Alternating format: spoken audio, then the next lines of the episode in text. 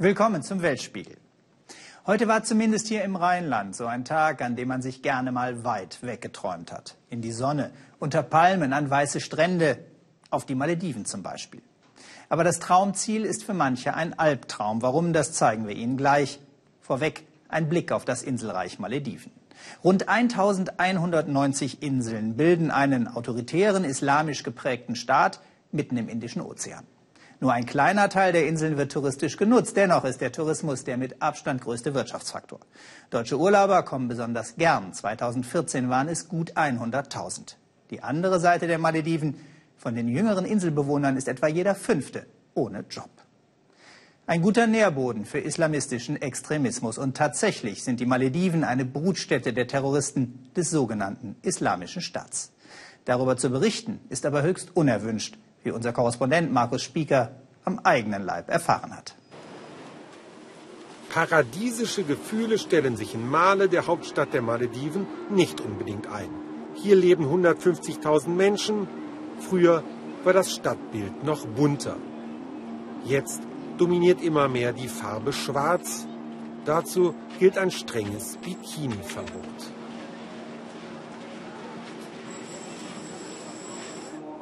Zum Mittagsgebet füllen sich die Moscheen. Der Islam ist die einzige erlaubte Religion, die Scharia ist Gesetz und die Regierung herrscht autoritär.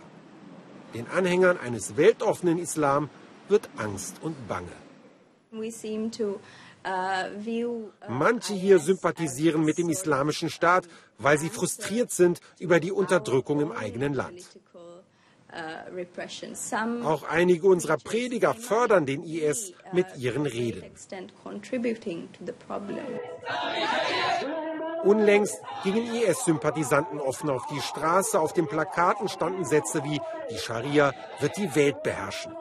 Etwa 200 Personen, gemessen an der Bevölkerungsgröße eine beachtliche Zahl, sollen für den IS in den Krieg gezogen sein. Und die Prägung passiert bereits vor Ort, das berichtet eine Menschenrechtlerin und Regierungskritikerin.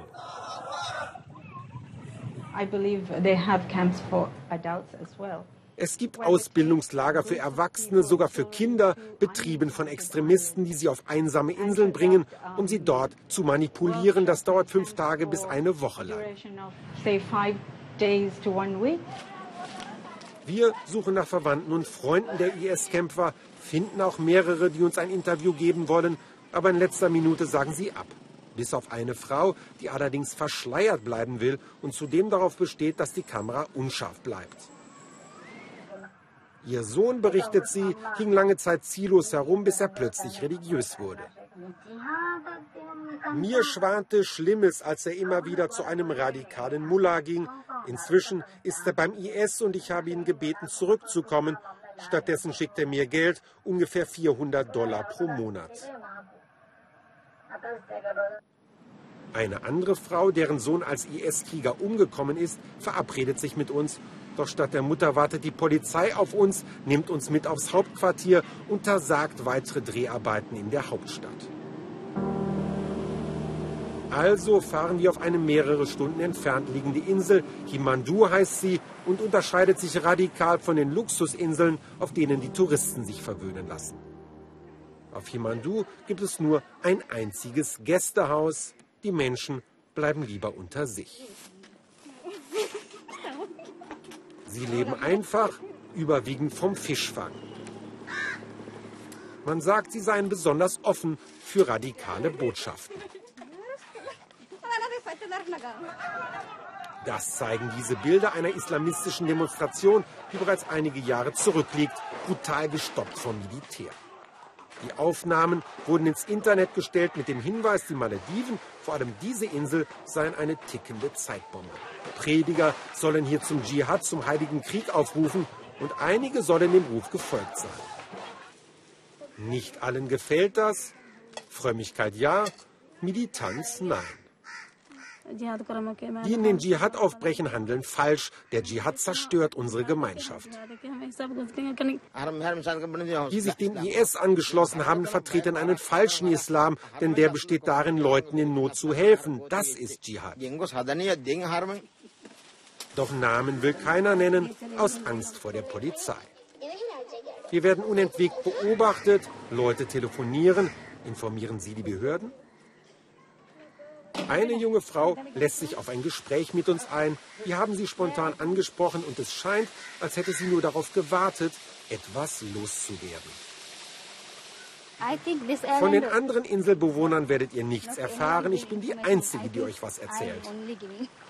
Wir hier befürworten den Dschihad. Ich auch, mein eigener Bruder hat mitgemacht. Er wurde Märtyrer.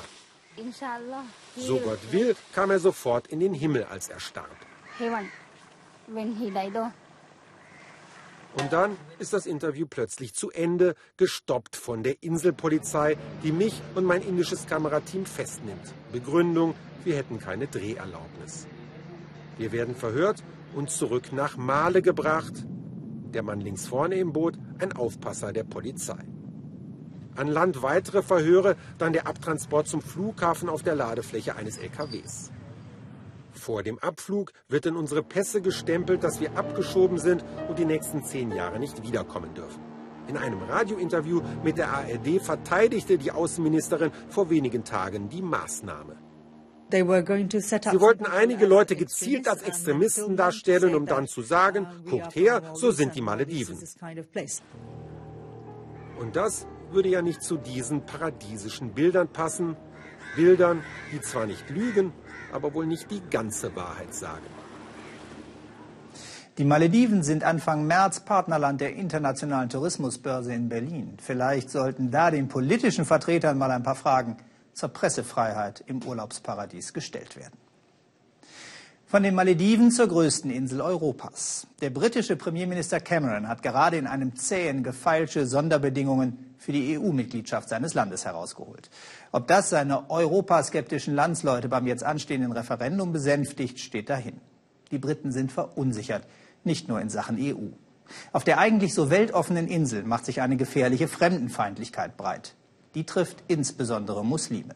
Dass viele von ihnen britische Staatsbürger sind, oft sogar sehr patriotische, spielt da keine Rolle. Sich sichtbar zu seinem Glauben zu bekennen, kann für Muslime schnell gefährlich werden, wie Juli Kurz jetzt zeigt. Die S-Bahn von Newcastle an einem Samstagnachmittag. Da kam ein Mann auf uns zu. Er schaute mich und meine Schwester an und sagte, steigt aus. Die 23-jährige Ruhi ist mit ihrer Schwester auf dem Weg in einen Vorort. Er sagte, das ist mein Land. Ich bin Engländer. Wir sind sitzen geblieben. Und dann hat er auf uns gezeigt und zu den Mitfahrern gesagt, wollen Sie, dass diese Mädchen diesen Zug in die Luft jagen?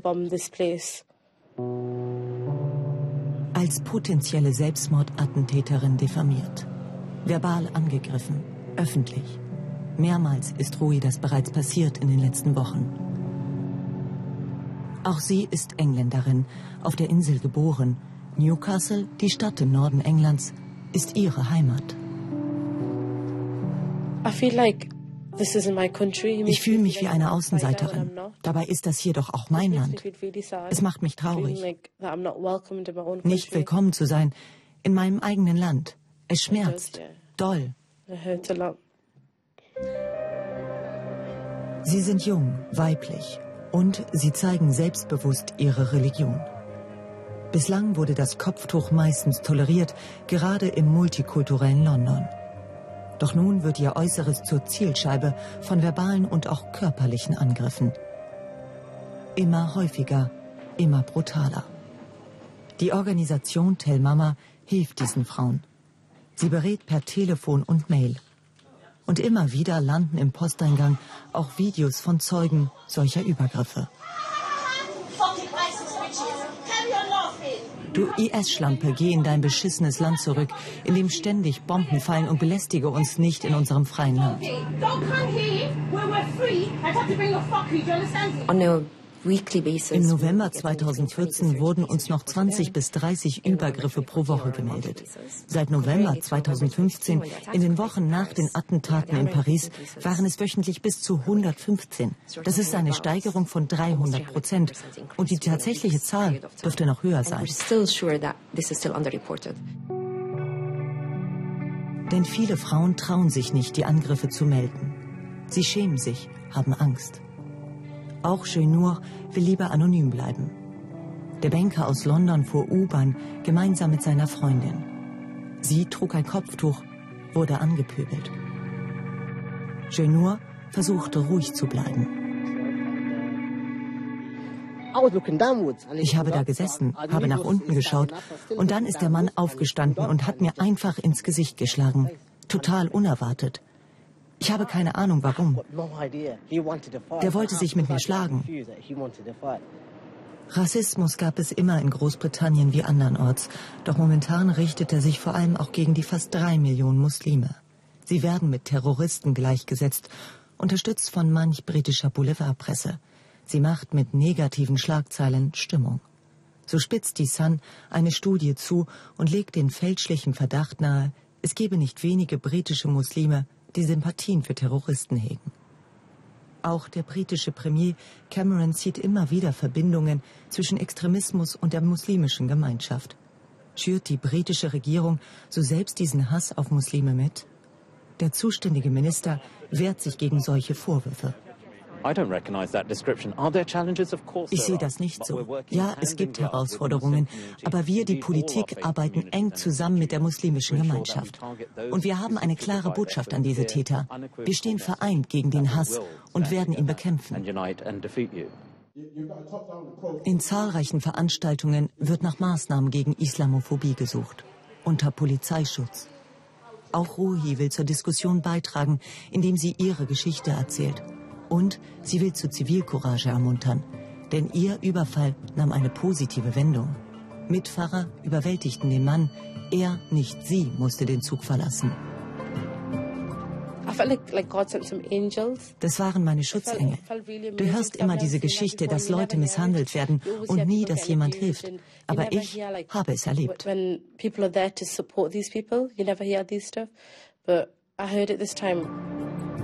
Schutzengel.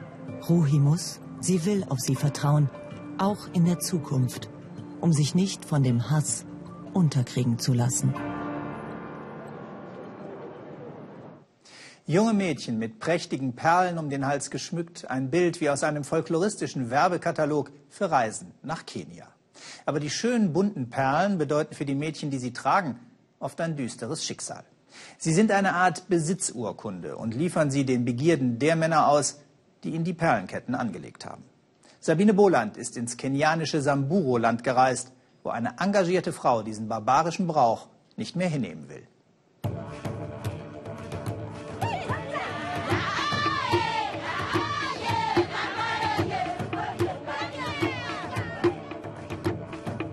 Sie sind schön, sie sind bunt, sie sind der Inbegriff der Samburu-Kultur in Kenia. Doch der prächtige Perlenschmuck hat eine Schattenseite. Viele Mädchen leiden unter den Perlen. Es sind Geschenke von jungen Samburu-Kriegern. Doch diese Geschenke haben ihren Preis. Die Männer dürfen dafür mit den Mädchen Sex haben, wann immer sie wollen. So ist die Tradition. Dagegen kämpft diese Frau. Josephine Kulea ist selber Samburu. Im abgelegenen Norden Kenias ist sie oft unterwegs. Ihr Ziel, Mädchen wie diese vor dem sexuellen Missbrauch zu retten. Die Dorfgemeinschaft beruft eine Versammlung ein. Was möchtet ihr denn? fragt Josephine die Mädchen. Ich möchte in die Schule gehen und später einen eigenen Beruf haben. Ich möchte selber Geld verdienen. Nailashu ist neun und war noch nie in der Schule. Kein Perlenmädchen kann lesen oder schreiben. Gemeinsam mit einem Regierungsbeamten versucht Josephine Kulea, die Väter der Mädchen zu überzeugen, dass der Schulbesuch der ganzen Familie nützen würde. Doch das ist nicht so einfach. Die Samburu pflegen ihre Tradition sehr. Und in der haben Frauen normalerweise nicht viel zu sagen. Etwa 80 Prozent aller Samburu sind Analphabeten.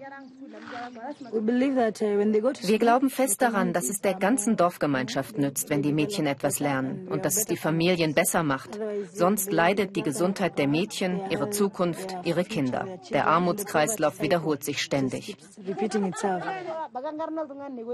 Heute muss Josephine ohne die Mädchen wieder abreisen. Sie konnte die Samburu-Männer mit ihren Ideen vom Schulbesuch nicht überzeugen. Auf dem Viehmarkt in Maralal, einer der größten Städte in Nordkenia, verkaufen Samburu-Krieger, die sogenannten Morans, ihre Tiere. Davon leben sie seit Jahrhunderten. Doch im modernen Kenia werden die Traditionen der Nomadenvölker mehr und mehr in Frage gestellt. Eine Gratwanderung für die Gesellschaft. Dieses Perlenverschenken ist bald vorbei. Das hat heutzutage keine Bedeutung mehr, sagt dieser Krieger. Stimmt nicht, widerspricht er. Wir verschenken immer noch Perlen. Machen wir doch. Und was ganz wichtig ist, wenn Frauen verheiratet werden, dann müssen sie beschnitten werden. Nur ein paar hundert Meter vom Viehmarkt entfernt liegt das katholische St. Mary's Internat. Das Samburu-Mädchen Rosila geht hier zur Schule.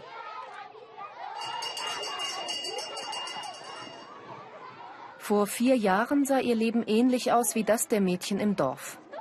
Rosila wurde von ihrem Vater mit einem viel älteren Mann verheiratet, als Neunjährige. Eines Tages kam dieser Mann zu uns nach Hause. Er hatte Zucker und Geld dabei. Mein Vater sagte, das ist dein Ehemann. Ich hatte Angst und habe geweint, aber mein Vater hat gesagt, du wirst mit ihm mitgehen. Am Tag der Hochzeit wurde die kleine Rosila beschnitten, verstümmelt.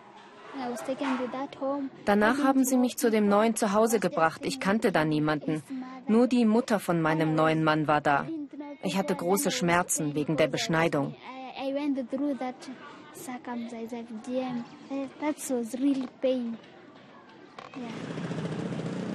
Nach der sogenannten Hochzeit sind sich Rosila und Josephine Kulea zufällig in der Stadt begegnet. Das war für das Mädchen die Rettung.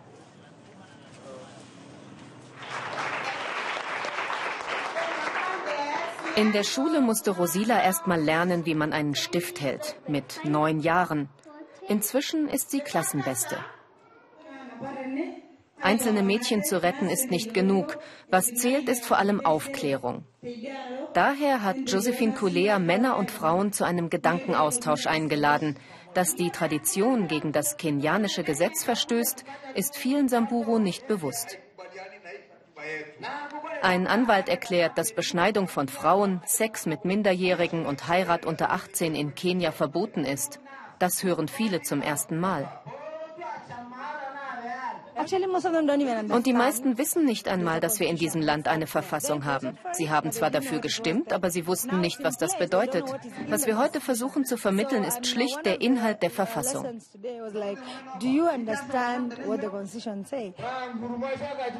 Diese Verfassung, schimpft der alte Mann, muss geändert werden. Nur eine beschnittene Frau ist eine richtige Frau. Die Männer sind auf seiner Seite die Frauen alle gegen ihn.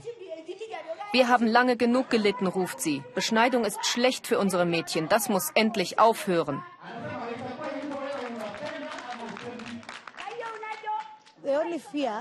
Was wir beobachten, ist, dass die Leute nur etwas ändern, weil sie Angst haben, verhaftet zu werden. Aber im Geheimen machen sie mit allem weiter. Wir versuchen ihnen zu sagen, dass wir nicht gegen die Samburu-Tradition per se sind. Wir wollen die guten Seiten der Tradition erhalten und die schlechten unterbinden.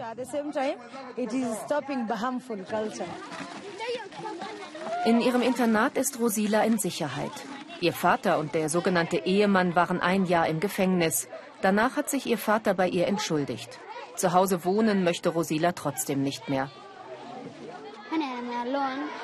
Wenn ich alleine bin, dann denke ich manchmal daran und hoffe, dass ich alles irgendwann vergessen kann. Ich will weiterkommen im Leben und mich auf meine Zukunft konzentrieren.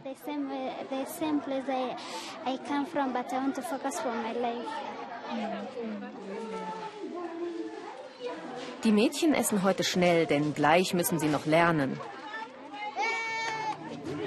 Rosila hat jetzt eine Zukunft, doch tausende Samburu-Mädchen werden noch immer als Kinder verheiratet, sexuell missbraucht, verstümmelt und mit Perlen geschmückt. Erwachsene Frauen laufen in Thailand mit Puppen durch die Stadt und behandeln sie manchmal wie ihre Kinder. Warum tun sie das? Antworten im Schnappschuss von Philipp Abrech. Riesige Augen, still und starr und doch am Leben, so glauben es die Thailänder.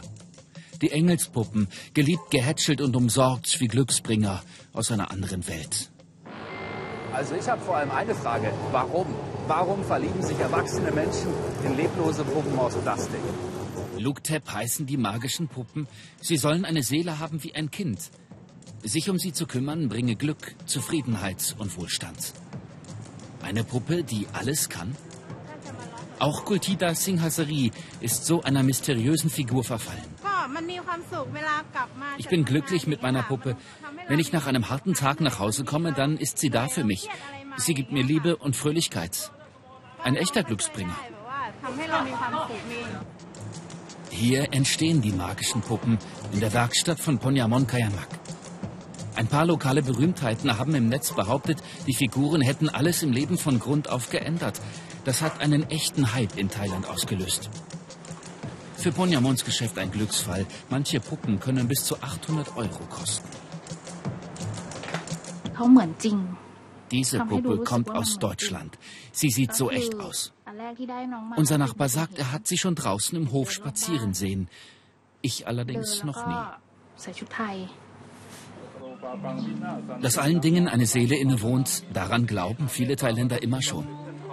Magische Kräfte aber bekommen die Puppen angeblich erst durch den Segen von Priestern und Predigern. Gegen eine kleine Spende versteht sich. Om Mahamontra sagt, er könne den Puppen Leben einhauchen mit der Energie aus dem Himmel und mit Hilfe eines Wollknäuels.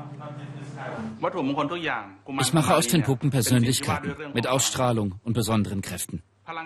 Wenn sich der Besitzer Erfolg im Geschäft wünscht oder in der Liebe oder einfach nur reich werden will, dann können meine Puppen helfen. Die magischen Puppen haben ein schönes Leben.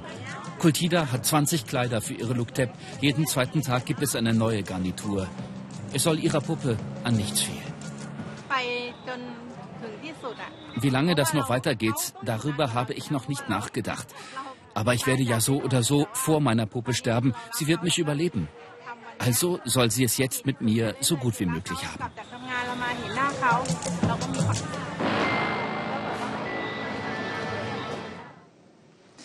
In den USA läuft gerade ein erstaunlicher Präsidentschaftswahlkampf. Der aggressive und größenwahnsinnig anmutende Milliardär Donald Trump ist aussichtsreichster Kandidat der Republikaner. Und der 74-jährige bekennende Sozialist Bernie Sanders setzt der demokratischen Favoritin Hillary Clinton ganz schön zu, auch wenn Clinton gestern in Nevada gewinnen konnte.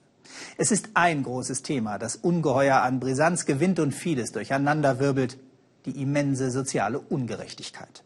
Die führt dazu, dass selbst Eltern, die beide hart arbeiten, ihren Kindern manchmal kein Dach über dem Kopf bieten können. Jan-Philipp Burgert hat in New York eine solche Familie getroffen, die sich trotzdem nicht unterkriegen lässt.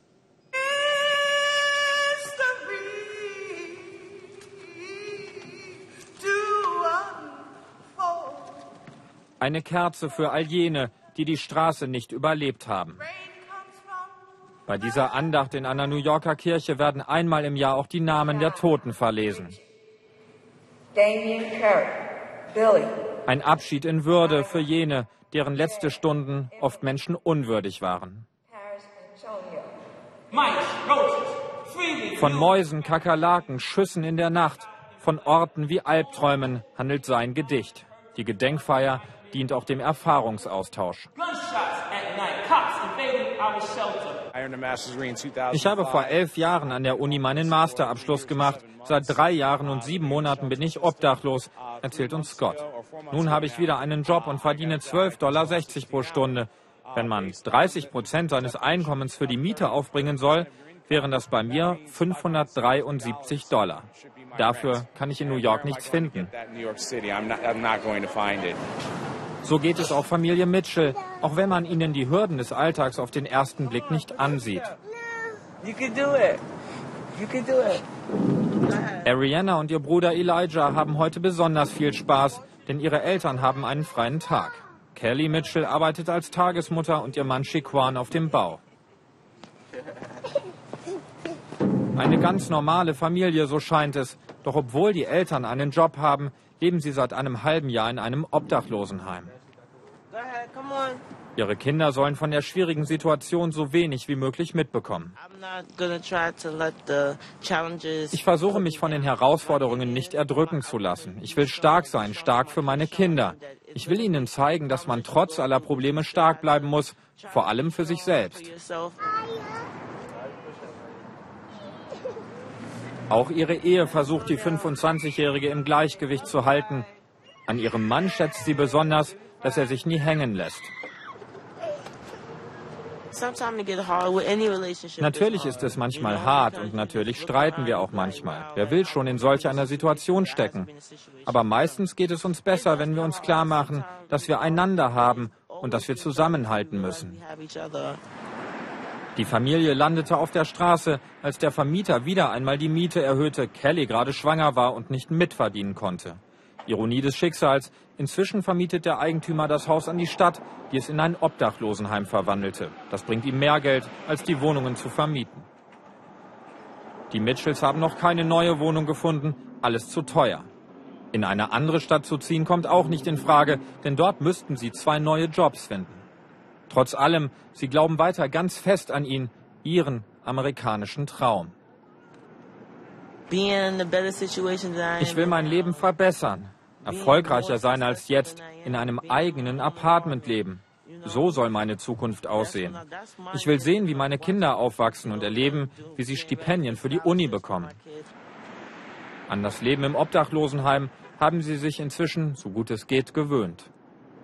Es ist nicht so schlimm, wie man denkt. Es ist sauber, ordentlich und ruhig. Es gibt einen Waschkeller und sogar Kinderbetreuung. Und wenn man Hilfe braucht, dann ist ein Sozialarbeiter da. Das Obdachlosenheim dürfen wir nur von außen drehen. Die Stadt New York achtet auf ihr Image, will politisch brisante Bilder möglichst vermeiden. Eine seltene Ausnahme gab es nur kurz vor Weihnachten als Bürgermeister Bill de Blasio hierher kam, um kamerawirksam Geschenke an die Kinder zu verteilen. Der Demokrat de Blasio war mit dem Versprechen angetreten, New York wieder zu einer Stadt zu machen, in der jedermann leben, arbeiten und Kinder großziehen kann. Stattdessen steigen in seiner Amtszeit die Obdachlosenzahlen in Rekordhöhe. Rund 60.000 Menschen leben inzwischen in Heimen wie diesem hier, davon 24.000 Kinder. Erst jetzt präsentiert de Blasio ein neues Maßnahmenpaket. So sollen unter anderem mehr Sozialarbeiter eingestellt werden. Warum gehen Sie das Problem erst jetzt mit so großer Entschlossenheit an, wollen wir vom New Yorker Bürgermeister wissen. Wir haben es mit einem sehr großen strukturellen Problem zu tun. Wir hatten eine Rezession und gleichzeitig sind die Wohnungspreise kontinuierlich gestiegen. Deshalb werden wir 200.000 bezahlbare Wohnungen bauen, so viele wie nie zuvor eine Stadt in der Geschichte der USA. Und wir werden 15.000 weitere Sozialwohnungen schaffen. Sie prägen das Gesicht New Yorks immer mehr. Etwa 3200 Obdachlose leben inzwischen auf den Straßen. Bürgermeister de Blasio will sie jetzt systematisch registrieren und in Notunterkünfte bringen lassen, wenn es sein muss, auch mit Polizeigewalt. Der Existenzkampf hat viele Facetten.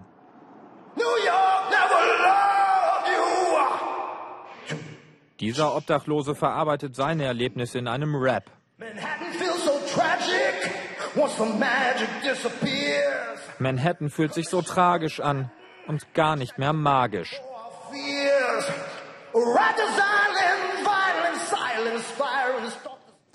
Sie sind jung, sie haben die Schnauze voll von ewigem Krieg und Terror, aber sie glauben unbeirrt an die Zukunft ihres Landes. Flucht nach Europa kommt für sie nicht in Frage. Eine Gruppe Straßenkünstler in Afghanistans Hauptstadt Kabul gibt eine ganz eigene Antwort darauf, dass ihre Stadt sich vor Angst im Wortsinn eingemauert hat. Sie machen die Mauern zu Plakaten und bemalen sie mit Bildern von einer besseren Zukunft. Gabor Halas hat Kabuls Mauerkünstler besucht. Sie trauen sich, was sie malen. Omed und seine Freunde kämpfen mit Pinsel und Farbe. Heute zeichnen sie Fußballer ihre Helden aus der Nationalmannschaft. Das Bild soll einen kleinen Augenblick Frieden zeigen und das in Kabul, einer Stadt im Krieg. Diese Leute, unsere Fußballer geben uns Hoffnung gerade jetzt, wenn die Leute aus dem Land weglaufen. Mut machen wollen sie und Mut brauchen sie.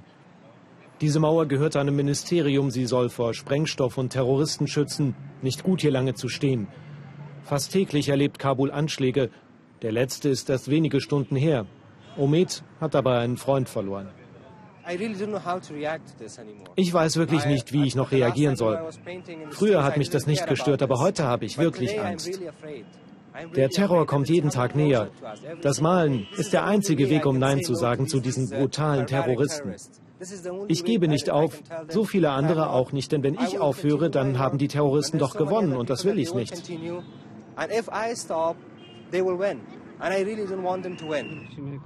Omed versteckt sich nicht. Anders als seine Stadt. Kabul hat sich eingebunkert. Die Mauern zu filmen ist fast immer streng verboten. Wir tun es heimlich. Und wenn wir doch drehen dürfen, nur ganz kurz. Mit diesen Augen hat alles begonnen. Ihre Botschaft, wir sehen euch, wir sind wachsam. Gemeint sind korrupte Beamte, die jeden Tag hier vorbeifahren. Die Künstler konnten die nackten Mauern nicht mehr sehen. Und dann fingen sie an, sie zu bemalen.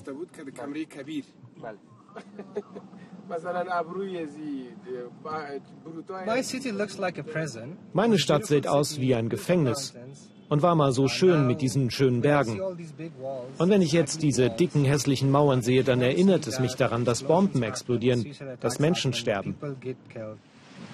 Sie können nicht einfach drauf losmalen. Es dauert oft Wochen, bis es ihnen genehmigt wird. Jeder ist verdächtig hier im Botschaftsviertel. Überall laufen Überwachungskameras.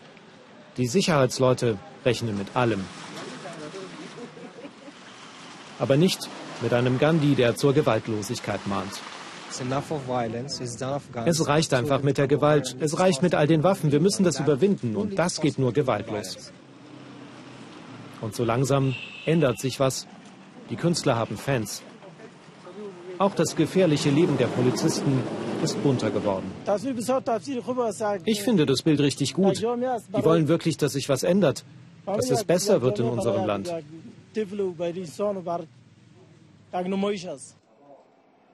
Sie wollen aus Kabul die Graffiti-Hauptstadt der Welt machen, wollen lachen, obwohl es viele Gründe gibt, um zu weinen. Und viele Gründe, um aus Afghanistan wegzulaufen, sowie Zehntausende. Aber sie wollen bleiben. Ich sah als Kind, wie zwei Menschen vor meinen Augen geköpft wurden während der Taliban-Zeit. Jeden Tag, wenn ich zur Arbeit fahre, spüre ich, gleich wird eine Bombe explodieren. Dann könnte ich meine Familie nie mehr wiedersehen. Das sind die Gefahren, mit denen wir leben. Auf der anderen Seite fühle ich, dass ich so viel verändern kann. Bashir, einer von Omeds Freunden, lebte lange in Deutschland. Die Familie war in den 90ern geflohen. 2007 kehrte er zurück, weil er sich verliebte, erst in eine Frau, dann wieder neu in sein Land. Ich will jetzt moralisch die Leute aus dem Land gegangen sind nicht angreifen damit, aber hier, wer soll dann das, die Probleme lösen? In jedem Land, in Deutschland, nach dem Zweiten Weltkrieg, wer hat das Land wieder aufgebaut? Die Deutschen, die jungen Leute in Deutschland. Und das Land Afghanistan sollen auch die Leute wieder aufbauen. Doch dafür brauchen sie Frieden. Wenn der kommt, werden sie wohl die Mauern einreißen, dann verschwinden die Bilder. Macht nichts, sagen die Künstler, Sie freuen sich auf diesen Tag und sind sicher, dass er kommen wird. Die Zukunft gehört nicht diesen Verbrechern, diesen Terroristen, die uns ermorden. Deren Zeit ist abgelaufen. Und bis sie gewonnen haben, malen sie weiter. Mauern gibt es in Kabul mehr als genug. Zum Schluss ein großes Dankeschön an Sie, liebe Zuschauer. Unsere Reportagen bewegen immer wieder viele von Ihnen zu großer Hilfsbereitschaft. So wie die Geschichte unserer Korrespondentin Shafak Lachai über eine somalische Flüchtlingsfamilie, die in die Heimat zurückkehrte, sich in Somalia das Schulgeld für die Kinder aber nicht mehr leisten konnte. Viele Zuschauer haben gespendet und so den Kindern den Schulbesuch doch noch ermöglicht. Mogadischu im Oktober letzten Jahres. Amina Adan und ihre Kinder waren Flüchtlinge. Jetzt sind sie zurück in ihrer Heimat Somalia. Die ersten Schritte sind schwer. Wir sind dabei, als Amina erfährt, wie hoch die Schulgebühren ihrer Kinder sind. 500 Euro pro Jahr. Ein Schock für die alleinerziehende Mutter. Und klar, das kann sie sich nicht leisten. Ich bin traurig. Andere Kinder in meinem Alter können etwas lernen, aber ich nicht. Nachdem unser Beitrag ausgestrahlt wurde, wollten viele Zuschauer helfen. Die Spendenbereitschaft war enorm. Doch für uns war es eine Herausforderung. Wie kommt das Geld zu Amina? Denn ein funktionierendes Bankensystem gibt es in Somalia nicht. Also ist unsere Kollegin Asia Shidane nochmal nach Mogadischu gereist und hat die Schulgebühren für Aminas Kinder persönlich bezahlt. Ohne das Geld der Zuschauer hätte sich Amina nie die Schulgebühren leisten können. Das Kapitel Schule wäre für ihre Kinder ein für alle Mal vorbei gewesen. Durch die Spenden der Zuschauer konnten die Schulgebühren für alle vier Kinder für zwei Jahre im Voraus bezahlt werden. Oh Sie haben sich wahnsinnig gefreut. Das war wie ein Geschenk des Himmels. In unserem Beitrag hatten wir auch eine zweite Familie porträtiert. Die Spenden reichten auch für die Schulgebühren ihrer Kinder. Und um Amina mit etwas Geld für Arztbesuche und den Lebensunterhalt zu unterstützen. Klasse. Das war der Weltspiegel für heute. Schön, dass Sie dabei waren. Ihre Meinung ist uns wie immer willkommen, zum Beispiel auf unserer Facebook-Seite. Da gibt es schon lebhafte Diskussionen über die Beiträge von den Malediven und aus Großbritannien. Und jetzt weiter einen interessanten und spannenden Abend bei uns im Ersten.